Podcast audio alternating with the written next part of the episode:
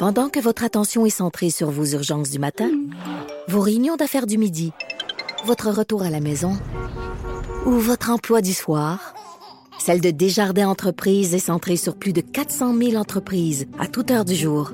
Grâce à notre connaissance des secteurs d'activité et à notre accompagnement spécialisé, nous aidons les entrepreneurs à relever chaque défi pour qu'ils puissent rester centrés sur ce qui compte, le développement de leur entreprise.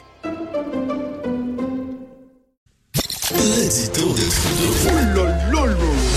L'édito de Trudeau. Ouais, c'est pas parce qu'on rit que c'est drôle. Hein, dans le cas de Desjardins, Maud le disait tantôt, on est passé de 2,9 millions de personnes qui étaient victimes d'un vol d'identité. Déjà, on se disait, hum, c'est assez, c'est assez préoccupant. Là, ça, ça a occupé beaucoup nos pensées pendant la dernière période estivale. Finalement, oh non, c'était 4,2 millions. Oh, Là, on parlait de l'entièreté des membres de Desjardins. Si vous aviez un compte de banque avec Desjardins, votre identité avait été volée. Là, finalement, c'est 8 millions. Là, on est rendu à 8 millions. Ça va s'arrêter où? Là? tous les gens qui avaient une carte de crédit Desjardins ont été victimes. Maud, tantôt, posait une excellente question. Est-ce que les gens de Desjardins savaient l'ampleur du crime et contents de nous dévoiler des informations ou que eh, en apprennent au fur et à mesure? Il n'y a, pas une des deux réponses là, qui, est meilleure que l'autre. Parce que d'un, s'ils savaient, ben, ce serait euh, absolument épouvantable de savoir qu'on nous a caché de l'information. Mais si euh, c'est la deuxième option, et je pense que c'est la bonne, oh, peut-on parler d'incompétence crasse ici? Là? Comment se fait-il qu'on n'a pas encore été capable de déterminer l'ampleur de la fuite?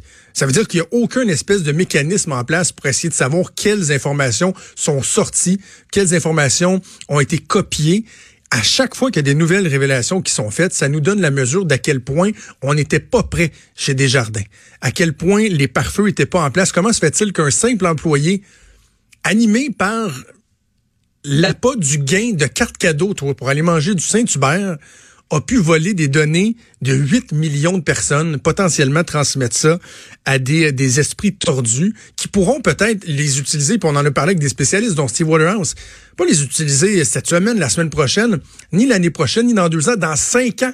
Il y a des données qui vont toujours être bonnes là-dedans. Et ce qui est inquiétant, c'est qu'on a l'impression que les autorités en font que très peu.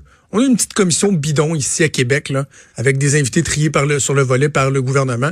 On a appris que dans le rapport, finalement, il n'y avait aucune espèce de recommandation. Juste des observations générales.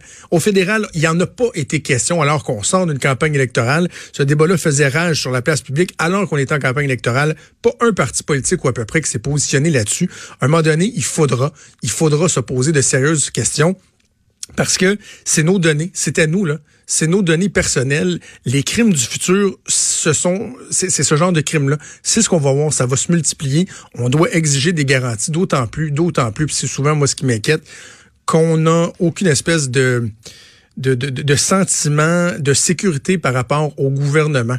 J'ai la misère à croire, moi, que le gouvernement est mieux outillé que des entreprises privées. Souvent, on est même plus vulnérable au niveau de l'informatique.